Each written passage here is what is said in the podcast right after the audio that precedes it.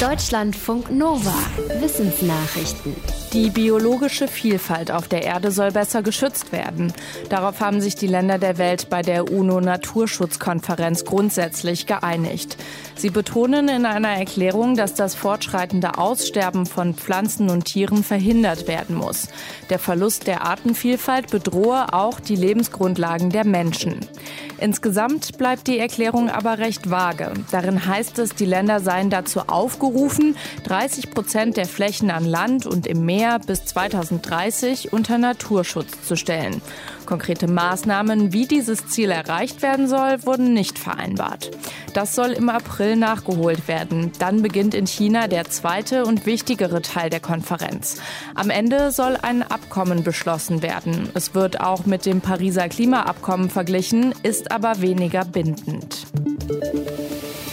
Wenn es um das Hormon Testosteron geht, dann wird meist dazu gesagt, das männliche Sexualhormon, obwohl Testosteron auch von Frauen gebildet wird.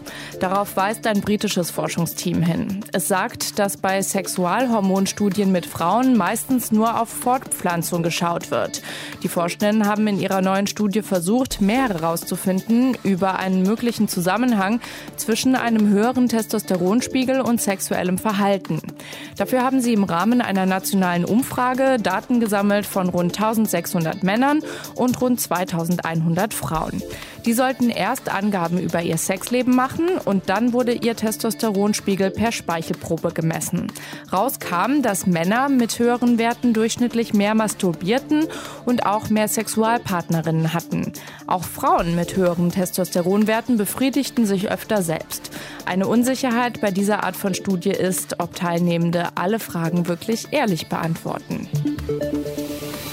Diese Luft ist wohl so sauber wie überhaupt möglich. In Schottland wird jetzt im Glasgow Science Center ein Glaszylinder ausgestellt, in dem Luft aus der Arktis eingeschlossen ist, und zwar aus dem Jahr 1765. Dieses Jahr gilt bei vielen Forschenden als das Jahr, in dem die industrielle Revolution begann und damit auch die verstärkte Luftverschmutzung durch uns Menschen. Die Erlebnisausstellung namens Polar Zero ist auch deshalb in Glasgow zu sehen, weil dort Ende Oktober die UNO-Klimakonferenz beginnt. Die Idee mit der Arktisluft im Glaszylinder hatte der Künstler Wayne Binty. Er zeigt außerdem einen zweiten Glaszylinder mit einem Eisbohrkern drin, in dem kleine Luftblasen eingeschlossen sind.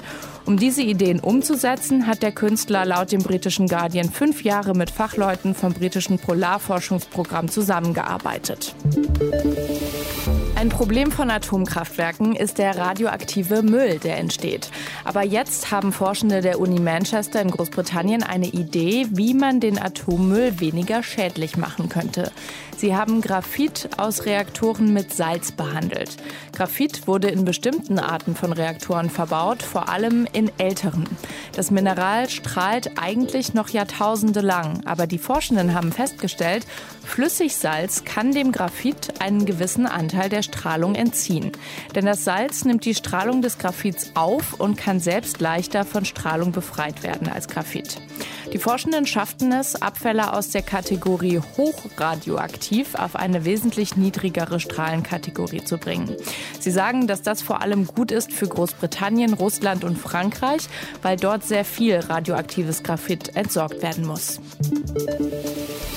Bei Ausgrabungen in China haben Forschende die früheste bekannte archäologische Münzwerkstatt der Welt entdeckt. In der Provinz Henan wurden demnach schon um 640 bis 550 vor Christus standardisierte Münzen geprägt. Forschende der Zhengzhou-Universität fanden bei den Ausgrabungen viele Tonformen, mit denen Spatenmünzen hergestellt wurden. Das ist die früheste Münzwährung in China. Die Münzen sind nicht rund, sondern sehen eher aus wie kleine Spaten. Die Erfindung von Münzen als Währung war ein wichtiger Wendepunkt in der menschlichen Geschichte. Münzen förderten den wirtschaftlichen Handel und durch sie entstanden neue Wege, um Wohlstand und Macht zu bewerten. Bisher war unklar, wann Menschen zum ersten Mal Münzen als standardisierte Währung eingesetzt haben. Weltweit gibt es immer weniger Insekten und das könnte große Folgen haben, denn ohne Insekten fehlt vielen Tieren die Nahrung und Pflanzen können sich nicht mehr vermehren. Forschende führen das Insektensterben unter anderem auf die Erderwärmung zurück. Aber ein Team der Uni Würzburg schreibt jetzt in einer Studie, dass wärmere Temperaturen den Insekten sogar nutzen könnten und deshalb vermutlich andere Faktoren dafür verantwortlich sind, dass sie verschwinden. Die Würzburger Forschenden sagen, am schlimmsten für Insekten ist, dass immer mehr Flächen bebaut, also versiegelt werden und dass es auf landwirtschaftlichen Feldern so viele Monokulturen gibt. Sie empfehlen, mehr Grünflächen in Städten zu schaffen. Für die Studie haben die Forschenden an fast 180 Standorten in Bayern mehrere Monate lang lebende Insekten gefangen und alle zwei Wochen die Biomasse und die DNA der Tiere bestimmt. Deutschlandfunk Nova